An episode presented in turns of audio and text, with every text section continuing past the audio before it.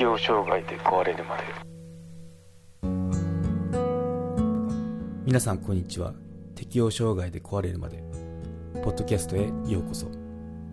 この番組はメンタルヘルスケアについて適応障害を経験した体験談を交え配信していく番組です。頑張りすぎない。気楽にいこうをモットーに人生100年時代を乗り切っていく術を皆さんと一緒に考えていけたらなと思います。公式サイトは hirowata.com ひろわた .com または適応障害で壊れるまで。で検索してください。適応障害で壊れるまで。はい。今回もうつ病で非常に見分けづらい病気について語っていこうと思います。その中でもあの、まあ、前回えー、っと統合失調症不安障害適応障害あを説明したんですけど最後のあの双極性障害ですね。いわゆる躁うつ病について今回取り上げてみます。はい。双極性障害。うん。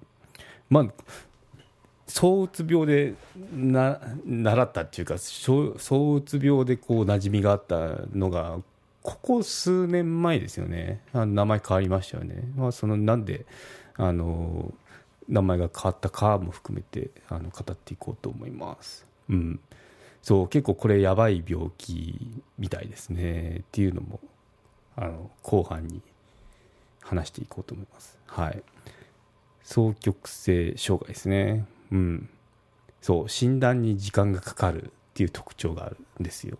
うん、でかつては躁うつ病と呼ばれてました。うん、私もこっちの方があの馴染みがありますね。うん、でうつ病と一括りにされてたんですよね。まあそううつだからあの言葉が入ってますよね。うん、でもなんでこう名前変わったのっていうとそうあの病態や治療方法がうつ病とかなり違うらしいんですよ。でかなり違うことが分かったため名称が変更されたっていう経緯があります。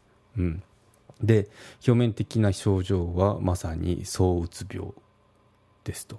で、まあ、どういうことなのっていうと抑うつ状態とそれとは真逆のそう状態が交互に起きるその病気ですということです。うん、で、まあ、そう状態って聞くと、まあ、アルコールとかある種の薬物 で肺になっている状態をイメージする人もいるかもしれないですけど、うん、軽度のそう状態っていうとそうでもないみたいなんですね。まあ、どんなことかっていうと他人に対して開放的かつ積極的であり睡眠時間が短くても活動的で仕事もバリバリこなすと。うん。でまあ、ただし精度は低めっていうのもあるんですけどね、まあ、でもバリバリしちゃうよと仕事も、うん、で表面的にはむしろ好ましい感じしますよね。そう。結構なんだろう。周りスーパーマリオがスタートってみたいな感じ。そう。でエネルギッシュな人に移りますね、うん、ただ、まあ、この症状が悪化していくと気分がさらに高揚しちゃうらしいんですよね。もっとハイになっちゃうってやつです。で見ず知らずの人にバンバン話しかけるとか服装や化粧も派手になってしまうということで。でいう人もいるし、まあ、逆にその怒りっぽくなったりとか行動が徐々にエスカレートしていくみたいで、まあ、周囲も、うん、なんかおかしいよねって感じ始めることが起きるそうですね。うん。なんでまあ程よいそう状態っていうのはその、まあ、いわゆるこうなんかできる人って感じしますよね。そうバリバリ仕事もこなして。で、まあ、開放的かつ積極的なので結構こう接しやすそうですよね。うん、なんででそうですね。これ結構全然この想像もつかない感じだったんで、あのな何で一番ピンときたかっていう「ううつ抜け」っていうアニメがあるんですよ。でドラマをやっててあのネット配信サービスあるじゃないですか。フルーっていうものかな。ああるじゃないですか。あれかネットフリックスかなんか分かんないんですけど、まあ、それ系それ系のやつでうつ抜けってあの芸人の田中さんがなんだろうナビゲーターっていうのかな？でやってましたね。その実写版のやつで、まあ、まさにそのアニメの「うつ抜け」っていうやつを取り上げててでそこでそのあるそのな何人かその症状がある人がいるんですけどその中で、まあ、女性がその相図の女性の人の姿を見てああそういう状態かって思いましたね。っていうのはどんなことかっていうと、まあ、普通にその一回治ったみたいに見えるんですよね、うん、なんか調子悪いなそのうつで来ててうつだと思ったわけですよ。うつで見てて落ち込んでたのがいきなりそのテンションも高くなってああいい感じですねって言っててもその今度もっと上がりすぎてたんですね。その ドラマだと確かユーロビーとかなんかが流れてたんですけどで化粧とかも服装もまず変わりましたね。もうすごい最初はもううつ状態の時ってなんかもうあの格好とか気にしないんですごいなんだろう。そう 粗末なって言ったらおかしいんですけど あのそんなにきらびやかじゃないあの格好してましたね、うん、T シャツに何かみたいな感じで。でもその次の次の瞬間っていうかもう他の日に会った時にはばっちり化粧も決まっててで服装もその結構かっこいい服装になっててみたいな感じで。うん、でそういった感じでもうキャラ変わってるんですよね。そうキャラ変わるような感じ。キャラ変わっててあこういうことが起こるんだこの躁うつのやつって言って。あのちょっとこうまあどのくらい理解したかよくわからないですけど、まあ、イメージがつきましたね。あこういうことなのかみたいな。うん。そうですね。で一回見るといいと思いますね「うつ抜け」っていうあのドラマがあるので。そう。漫画も面白かったですね。アニメで。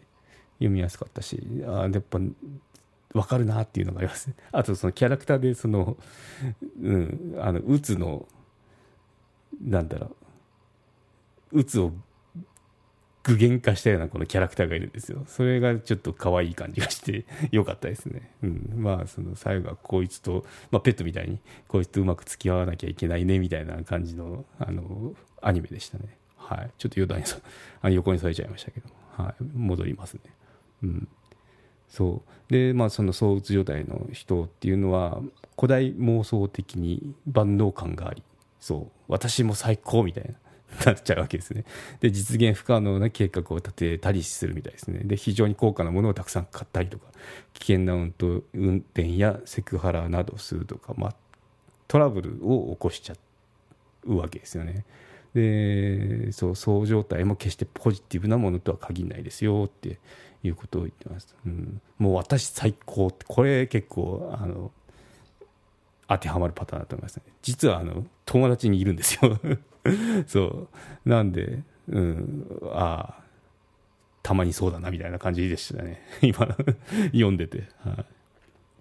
うん、で双極性障害はそう状態が出現しないと診断が難しくと。正確に診断が出るまでに平均して8から10年ですよ。8から10年。診断が出るまで。長いですよね。非常に長い時間がかかります。うつ病と診断されている人のうち10人に1人。10人に1人ですようつ病の中。実は双極性障害の可能性があるとも言われています、うん、そう。そのまあなんで判断が難しいかっていうのをこの後に出てくると思うんですけど、うん、8から10ですよ。もう長く付き合っていかなきゃいけないですよね。その、うん、双極性障害とうつ病の治療は全く違うので現在抑うつ状態にある人でも過去にそう状態を経験している場合はそのことを担当医師にしっかりと伝えなきゃいけませんまたうつ病の治療を始めても全く状態が改善しない場合は本当は双極性障害である可能性も念頭に置く必要がありますと。うん治療方法が違うみたいですね。でうつのち、まあ、気分落ち込んで病院来ましたと言った時にそのうつ病の治療を始めてもなんか全然あの効かないねってなった時はこういったその実は双極性障害なんじゃないかっていうその考えも考慮に入れなきゃいけないっていうことですね。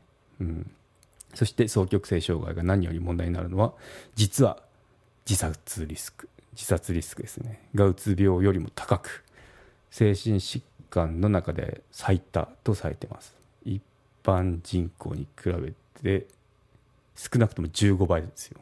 15倍高いらしいです。躁うつ病というと場合によっては単に気分の浮き沈みが激しい人と軽く捉えられがちです。が数ある精神疾患の中でも特に慎重な対応治療が必要になる病気なのですということです。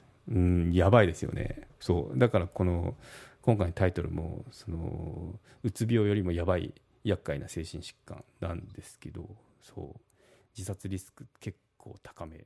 結構どころか最多らしいです有料チャンネルのご案内をいたします。有料版チャンネル適応障害で壊れるまでプレミアムを Apple Podcast で配信中。デリケートな体のことですので全体公開ではお話ししきれないことも多々ございます。